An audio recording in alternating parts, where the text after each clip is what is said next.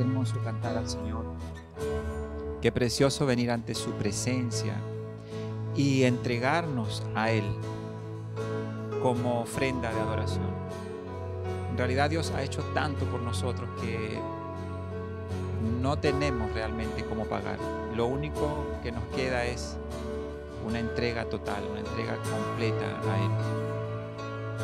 Cuando yo era un niño, recuerdo que acompañaba a mi madre a poner ciertos elementos en el altar de aquel templo o la iglesia donde nosotros como familia asistíamos. Y recuerdo que entre esos elementos había flores, otras veces ella llevaba velas y diferentes elementos que se llevaban a ese altar de ese templo. Y dentro de ese altar también había otros elementos. Lo que abundaba allí, recuerdo, eran imágenes, estatuas que simbolizaban al apóstol Pablo, a Jesús, a María. Y recuerdo claramente todas aquellas cosas. Y le voy a decir algo. Quiero ser muy honesto. En muchas ocasiones cuando entré a ese lugar tuve miedo. No sé por qué, pero esas imágenes, esas estatuas me irradiaban un cierto temor. Era como una película de terror, de suspenso, cuando yo entraba y eso estaba a media luz, ese templo con un techo alto, y cuando uno hablaba o uno caminaba se oía todo como con un eco y se oía algo como de película de terror.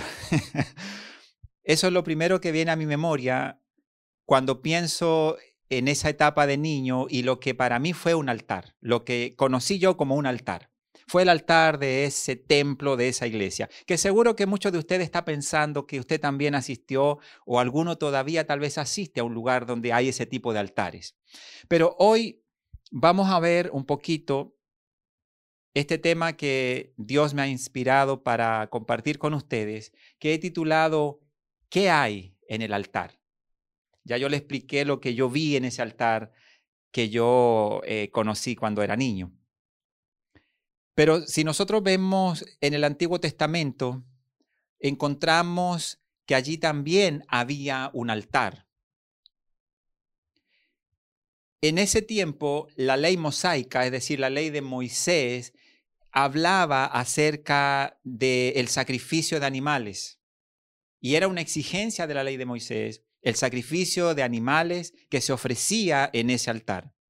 Eso es Antiguo Testamento y sabemos que una vez al año el sumo sacerdote iba allí al lugar santísimo, cosa que muchas veces lo hemos hablado porque hoy ya no necesitamos esperar una vez al año y depender de un solo hombre que nos represente a todos para ir a ofrecer la ofrenda por el perdón de nuestros pecados.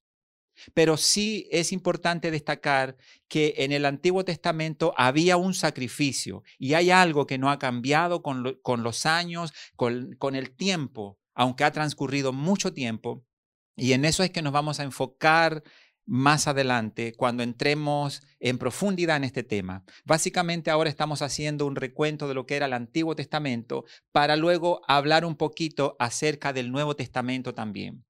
Porque en el Nuevo Testamento aparece un nuevo pacto. Y conocemos este nuevo pacto a través de Jesucristo. Hebreos 9, versículo 11 y 12 dice de la siguiente manera. Pero estando ya presente Cristo, sumo sacerdote de los bienes venideros, por el más amplio y más perfecto tabernáculo, Ahí está hablando de un tabernáculo, es como la especie de altar.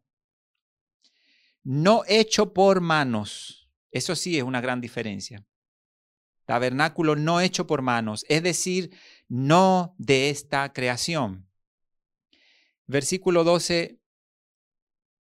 Y no por sangre de machos cabríos ni de becerros, que era lo que en ese tiempo se ofrecía como sacrificio o también llamado holocausto en el altar. Dice, y no por sangre de machos cabríos ni de becerros, sino por su propia sangre, su propia sangre, la propia sangre de Cristo, entró una vez para siempre en el lugar santísimo. Una vez y para siempre. Ya no es necesario, como decíamos, que en el Antiguo Testamento había una vez al año un sumo sacerdote que iba al lugar santísimo en representación del pueblo. Ahora la palabra de Dios en el nuevo pacto nos dice que entró una sola vez y para siempre en el lugar santísimo, habiendo obtenido eterna redención. O sea, a través de Cristo es que nosotros fuimos redimidos, nosotros fuimos eh, atraídos al Padre, porque el mismo Jesús se presentó como el camino, la verdad y la vida pero dice que nadie va al Padre sino solo a través de Él. O sea, no hay otro camino que nos conecte con el Padre. Y eso sucedió con el sacrificio de Cristo en la cruz. Y Él así entonces con su sangre nos redimió del pecado, nos trajo a vida eterna con su Padre. Eso es lo que nosotros tenemos como esperanza. Aquí padecemos, Aquí en este mundo padecemos, pasamos tribulaciones, situaciones difíciles, pero tenemos una esperanza viva que a través de Cristo que nos compró con su sangre, nosotros tenemos esperanza de una eternidad con el Señor en su presencia.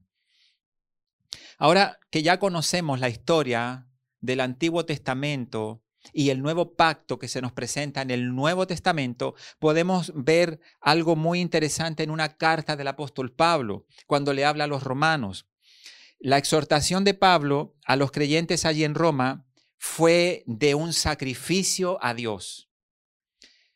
No como un sacrificio en el altar, como ya lo hemos visto que lo hacían en el Antiguo Testamento, sino como algo consagrado a Dios, algo ofrecido a Dios. El diccionario lo define así, la palabra sacrificio, ofrenda hecha a una divinidad, en señal de reconocimiento, oiga bien, esto, esto a mí me marcó, en señal de reconocimiento u obediencia. Hay dos palabras fundamentales en, en lo que es la definición del diccionario ofrenda hecha a una divinidad en señal de reconocimiento u obediencia o para pedir un favor. Oiga bien, también menciona pedir un favor. Ahora, cuando yo estaba analizando esto y preparando este tema que Dios trajo a mi mente, a mi corazón para compartir en este día, yo iba descartando cosas según la definición del diccionario. Porque para nosotros hay algo que debemos entender que ya no lo hacemos para pedir favores. Nosotros no estamos sacrificando o entregando, porque en este sentido la palabra sacrificio es la entrega nuestra al Señor. Entonces, eh, ya no es sacrificarnos o entregarnos a Él por un favor. No estamos pidiéndole favores a Dios porque de hecho a Dios no le vamos a comprar favores con nada de lo que nosotros hagamos. Recuerdo también que en el altar del que yo hablé al principio cuando yo era un niño, Recuerdo que había también una acción de la gente, aparte de los elementos que había en el altar, había una acción de la gente. Y en algunas, en algunas ocasiones del año recuerdo gente de rodillas desde la puerta de entrada de ese templo hasta allá, hasta el altar, donde estaba a veces una imagen hecha eh, de, de, madera, de yeso. Pero el tema es que había una acción de la gente, una acción física para pedir o rogar por un favor. Cosa que nosotros hoy no necesitamos, porque nosotros hoy no vamos a comprarle ningún favor al Padre. El Señor ya lo hizo todo, hizo lo más grande entregando a su único Hijo para que nos redimiera, para que nos sacara de las tinieblas a su luz admirable. Él con su sangre ya abrió el camino para que nosotros tengamos vida eterna. ¿Qué más podemos pedir? Todo lo demás es pasajero. Y si bien le pedimos a Dios en oración, aun cuando no nos responda como nosotros quisiéramos, realmente lo que más importa es lo eterno, porque todo lo de aquí es pasajero. pero tenemos la esperanza viva de que el Señor, a través de la sangre del Cordero, que es Cristo, el Cordero perfecto que fue entregado por nosotros, hoy nosotros podemos tener la esperanza de esa eternidad con el Padre. Ahora, como creyentes, ¿cómo nosotros podemos consagrarnos? Porque hay una parte que decía allí el diccionario que habla de ofrenda hecha a una divinidad en señal de reconocimiento u obediencia. Esto es una consagración. Cuando nosotros venimos al Señor, entregamos nuestra vida a Él. Es una frase que se usa mucho. A veces los predicadores, los evangelistas dicen cuando predican eh, en un auditorio, en un lugar abierto, al final terminan diciendo, ¿quiénes hoy van a entregar su vida a Cristo? Es una forma de decir, ¿quién se va a ofrecer como esa ofrenda, ese sacrificio vivo delante del Señor? Eh, como creyentes entonces, ¿cómo nosotros podemos consagrarnos? ¿Cómo podemos ofrecernos a Dios como un sacrificio vivo? ¿Y por qué hago esta pregunta? Porque en Romanos 12.1 habla acerca de un sacrificio vivo. Dice Romanos 12.1, el apóstol Pablo, hablándole a los romanos, así que, hermanos, os ruego por las misericordias de Dios que presentéis vuestros cuerpos en sacrificio vivo Luego dice santo y sigue diciendo agradable a Dios. Aquí hay elementos muy importantes. Que presentemos nuestros cuerpos en sacrificio vivo. Y me detengo en cada una de las partes, porque mientras leía esto con detención, Dios me mostraba si realmente estamos nosotros ofreciéndonos como sacrificio vivo, ofreciendo nuestros cuerpos en sacrificio vivo.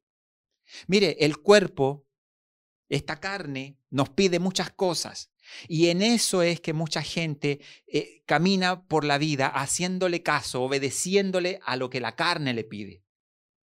Entonces, el Señor nos manda que nos presentemos, dice que presentemos nuestros cuerpos en sacrificio vivo. Ese sacrificio vivo debe ser como sigue diciendo, santo, agradable a Dios. Ahora, ¿cuándo nosotros somos santos? ¿Cuándo nosotros agradamos a Dios? Cuando estamos en obediencia, que era una de las palabras que aparecía en la definición allí, inclusive de sacrificio, la definición del diccionario. Entonces, agradable a Dios pero termina diciendo allí Romanos 12.1 que es vuestro culto racional. Ese culto racional nosotros podemos simplificarlo para que cualquiera pueda entenderlo y llevarlo a la práctica. Ese culto racional es lo que nosotros día a día en nuestro caminar cotidiano hacemos. Y tenemos que analizar si lo que hacemos en lo cotidiano agrada o no a Dios porque de esa forma vamos a estar deduciendo si estamos presentándonos ante Él como un sacrificio vivo, agradable a Dios. Bajo el antiguo pacto, veíamos, ¿verdad? Haciendo un poco de historia del Antiguo Testamento, Dios aceptaba los sacrificios de animales. Esa era la forma de presentarse en ese altar. Sin embargo, eso ya era, mire, era una tipología, es decir, la forma que nos mostraba lo que iba a venir a través de Cristo. Eso es lo interesante, porque todo ese tiempo que la gente llevaba su sacrificio de animales al altar, había un derramamiento de sangre. Y sin derramamiento de sangre no hay sacrificio. Eso es lo que vemos en la palabra. Ahora, eso era una tipología. ¿Por qué? Porque era el tipo de Salvador que iba a venir. Ya estaba mostrándonos ese tipo de Salvador que iba a venir, el cual hoy conocemos, que es Cristo el Señor. Entonces, el tiempo pasado presentaba sus corderos, sus animalitos allí en el altar, pero después viene el Cordero de Dios, que quita, como dice la escritura, el pecado del mundo. Ese Cordero perfecto fue el que vino como sacrificio. Y debido a su sacrificio allí en la cruz, y que fue una vez y para siempre, eso, eso debe estar muy claro en nosotros. Fue necesario ese sacrificio, pero una sola vez. Antes no, antes era año tras año, todo el tiempo era una cosa que no paraba. Pero Cristo vino como el sacrificio perfecto. Y al ser el sacrificio perfecto, entonces ya después de eso no se necesita ningún otro sacrificio. Ya en la cruz del Calvario, los sacrificios del Antiguo Testamento quedaron ya, pudiéramos decir, obsoletos o sin ningún efecto. O sea, ya no se necesitan. Por eso que hoy no vemos que haya un altar físico y que traigamos ahí un corderito y que lo degollemos y que derramemos su sangre, porque después de Cristo no se siguió haciendo eso. Ya el sacrificio perfecto sucede a través de Cristo una vez y para siempre. Es decir, fue suficiente, ha sido suficiente. Ya no necesitamos otro sacrificio. Ahora bien, en un sentido práctico, ¿cómo sería un sacrificio vivo? Porque hablamos de sacrificio, hablamos de Antiguo Testamento, hablamos de Nuevo Pacto, ¿verdad? En el Nuevo Testamento. Pero ahora vamos aterrizando este tema a la práctica. ¿Cómo nosotros entonces podemos darle un sentido práctico a lo que llamamos sacrificio vivo? El siguiente versículo nos va a ayudar a entender esto. Romanos capítulo 12, versículo 2. Dice, no os conforméis a este siglo, sino transformaos por medio de la renovación de vuestro entendimiento, para que comprobéis cuál sea la buena voluntad de Dios, agradable y perfecta. En esto nosotros podemos ir analizando la parte práctica que nos toca. Normalmente escuchamos una palabra, conocemos un poco más de la Biblia, conocemos un poco más de Dios, un poco más de Cristo, pero es muy importante también enfocar luego de dar una información, si se puede llamar, o conocer un, poco de la Biblia, es bueno aterrizarlo a lo práctico. Y en eso a veces eh, fallamos, reconozco, los que predicamos, que decimos una palabra y que Cristo dijo esto y que la Biblia dice esto otro, pero a veces nos quedamos con eso y nos envolvemos en la emoción del momento como predicadores y si el ambiente está encendido cuando estamos en público entonces hablamos como de una forma muy efusiva y decimos porque la Biblia dice esto y la Biblia dice lo otro. Y después póngase de pie, vamos a orar, y cada uno para su casa. Y reconozco que muchas veces fallamos en esto. Que luego de dar una enseñanza, una instrucción bíblica de lo que la Biblia dice, luego tenemos que aterrizarlo a lo práctico. Y en esto quiero que veamos eh, lo que Romanos 12, versículo 2 quiere decir, cómo nosotros lo llevamos a la práctica esto dicen que no nos conformemos a este siglo, es decir, a este mundo, al ambiente de este mundo, sino, o a cambio quiere decir, ¿verdad?, de conformarnos, que seamos transformados por medio de la renovación de nuestro entendimiento. Y luego dice, ¿para qué? Dice, para que comprobéis cuál sea la buena voluntad de Dios agradable y perfecta. Mire, yo he escuchado mucho y sobre todo en este tiempo que la gente está eh, preocupada por lo que está sucediendo y qué es lo que va a pasar. Hay gente que habla mucho de la buena voluntad de Dios, agradable y perfecta. Y se habla mucho de eso y dice, la voluntad de Dios es buena, es agradable, es perfecta. Aleluya. No tenga temor, no tenga miedo. La voluntad de Dios es buena, es agradable, es perfecta. Lo he oído, pero infinidad de veces en esta temporada.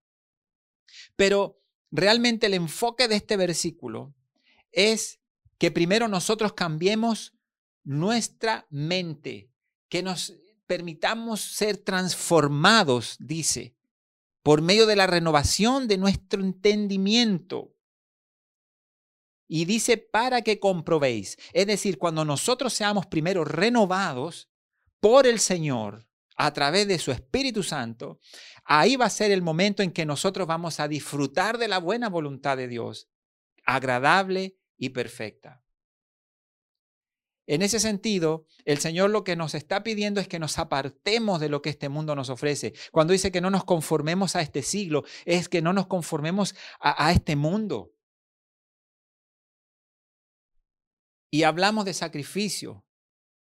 Y el tema central es qué hay en el altar. Y si físicamente los altares que yo mencionaba ya sea el del Antiguo Testamento, ya sea el, de aquel lugar donde yo conocí un altar cuando era un niño, vemos elementos y vemos cosas.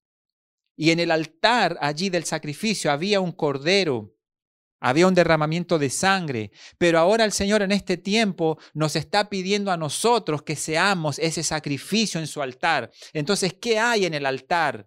La pregunta es, ¿qué hay en tu altar? Mucha gente hoy dice que va a la iglesia y que pasan al altar.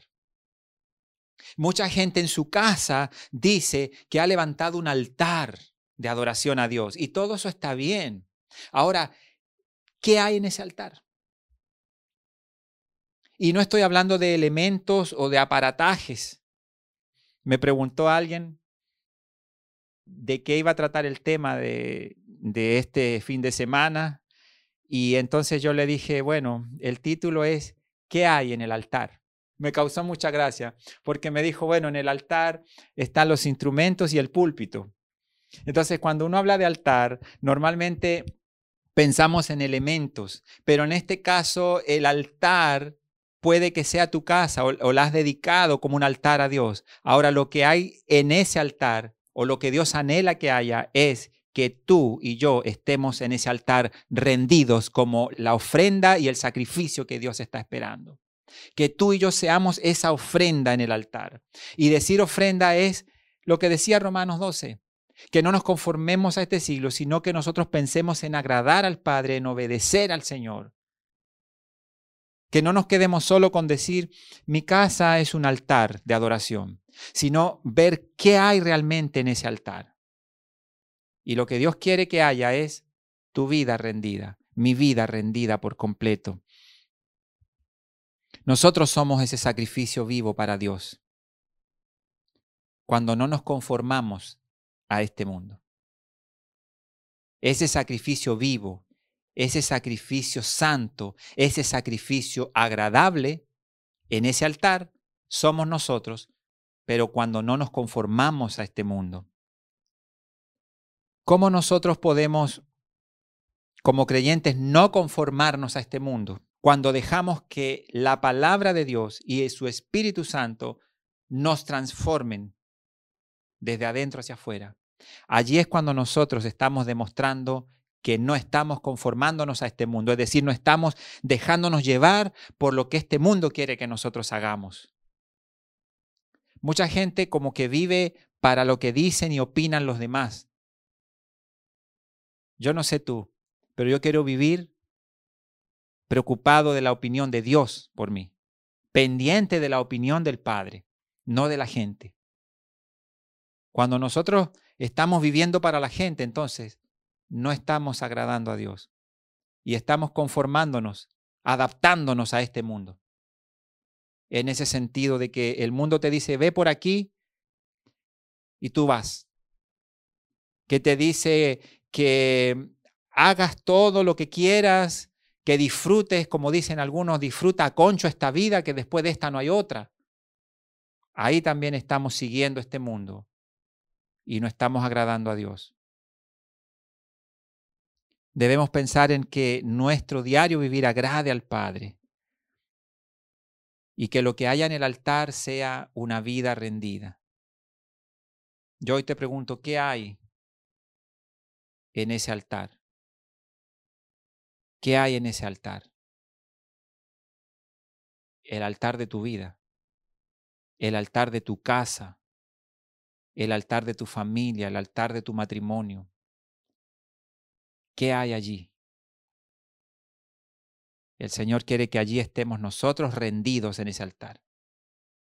Allí en ese altar debemos estar nosotros presentándonos como ese sacrificio vivo, santo, agradable y perfecto delante de Él. A veces decimos mucho, hablamos mucho de, hacer morir la carne. Y Colosenses 3:5 dice que la hagamos morir, pero a veces no sabemos cómo. Mire, hay una, cosa jocosa, pero muy práctica. Para que podamos hacer morir la carne, ¿sabe cuál es una buena recomendación? Que no la alimentemos.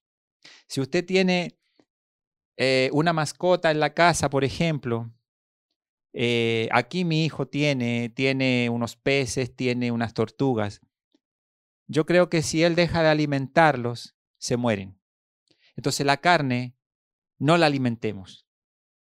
Si la palabra de Dios nos manda, dice Colosenses 3:5, haced morir pues lo terrenal en vosotros. Que hagamos morir la carne. Entonces, para que se muera, no la alimentemos. El problema es que seguimos alimentándola.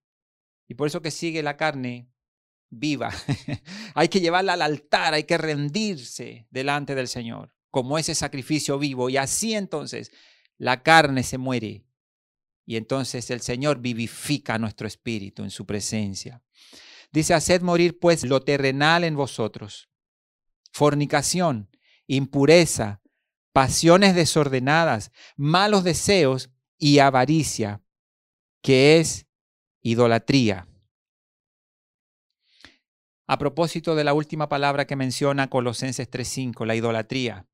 Muchas veces nosotros pensamos que idolatría es solamente marchar o caminar en pos de, de una imagen, como lo hacen eh, en algunas creencias religiosas. Sin embargo, no necesariamente la idolatría es ir en pos de imágenes y de dioses ajenos o dioses paganos. A veces la idolatría es lo que hay en nuestro altar, en lugar de haber un sacrificio agradable a Dios. Y esa idolatría debemos quitarla de nuestra vida. Y me refiero a cosas materiales o seres queridos incluso que nosotros idolatramos. Entonces debemos tener mucho cuidado y, hacer un análisis muy minucioso para evaluar cómo está nuestro altar es necesario que nosotros hagamos morir la carne y por eso que debemos venir enteramente a ofrecernos como el sacrificio delante del Señor. Quiero terminar este tiempo haciendo la pregunta como el título de este tema para que cada uno analicemos qué hay en el altar de nuestra vida. ¿Qué hay en ese altar familiar que a veces mencionamos? Mi casa es un altar, ok, suena bonito. Pero ¿qué hay? Y lo que Dios quiere que día a día en ese altar nos ofrezcamos nosotros para morir en la carne. Cantábamos hace un momento, es necesario morir, pero está hablando en un sentido espiritual haciendo referencia a esto, es necesario que la carne muera. Y ya sabe, un tips para que la carne muera, no la alimente. No suelte esos deseos que la carne le dice, haz esto, haz lo otro, di esto. Tenemos que nosotros dejar de alimentarla para que la carne muera. El sacrificio perfecto fue Cristo. Y a través de Él hay salvación. Yo no sé si alguna persona que esté oyendo este mensaje en esta hora no ha entregado su vida en el altar. Es decir, reconocer que necesita venir delante del Señor y abrir su corazón a Jesús como Señor y Salvador. Pero este mensaje es para ti si tú no has entregado tu vida al Señor.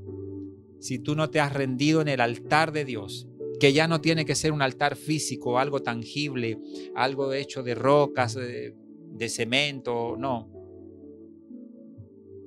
Venir al altar de Dios es venir ante su presencia, porque después de Cristo ya hay entrada libre al lugar santísimo. Podemos venir confiadamente. Y por su gracia hoy el Señor te presenta a Jesús a través de este servidor. Te presenta a Jesús como el sacrificio perfecto para que hoy, a través de ese sacrificio, que es suficiente, tú hoy vengas y abras tu corazón. Y allí donde tú estás puedes decirle de manera muy sencilla y práctica, pero de todo corazón, decirle, Señor, reconozco que soy pecador. Reconozco que he estado lejos de ti.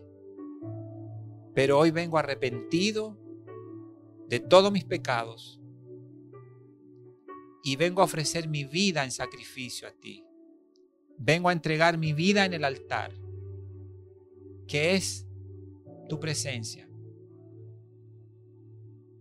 Perdona mis pecados, Señor. Yo recibo a Jesús como mi Señor y mi Salvador. Gracias Jesús, gracias por ese sacrificio. Tú puedes darle gracias si has orado conmigo.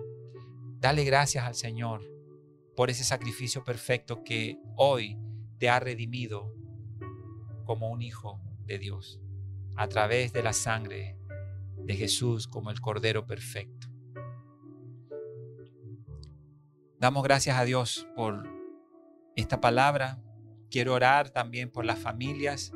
Quiero ah, que allí donde usted se encuentra y si puede incluso ponerse de pie, hágalo y, y Permita que el Señor en este día le hable a su vida. Lo que yo no pude hacer en estos minutos, lo que yo no pude hablar, que el Espíritu Santo de Dios lo haga en su vida. Señor, te doy gracias por esta palabra. Gracias porque nos amonesta, nos instruye, nos confronta preguntándonos qué hay en nuestro altar a veces levantamos altares en nuestra vida y, tenemos ídolos en nuestra vida. Perdónanos, Señor. Y ayúdanos a encaminarnos día a día en ser nosotros, Señor, esa ofrenda agradable delante de ti. Ayúdanos, Señor, a vivir en obediencia, a vivir en obediencia, Señor, agradarte a ti cada día en todo lo que hacemos, en todo lo que decimos. Corrígenos, Señor. Que tu Espíritu Santo, Señor, encienda esa alarma en nosotros cuando estamos caminando, Señor, de manera desviada, cuando estamos con un pie afuera, como decimos a veces, para que podamos alinearnos, Señor, y seguir caminando derechito en tu propósito. Bendigo cada vida, Señor, cada familia, aquí en esta audiencia virtual, Señor. Y te ruego que tú estés, Señor, también instruyendo a cada sacerdote, cada jefe de hogar, para que pueda tener allí un altar verdadero y agradable delante de ti, allí en su casa. Gracias, Señor, por este tiempo. En el nombre de Jesús. Amén.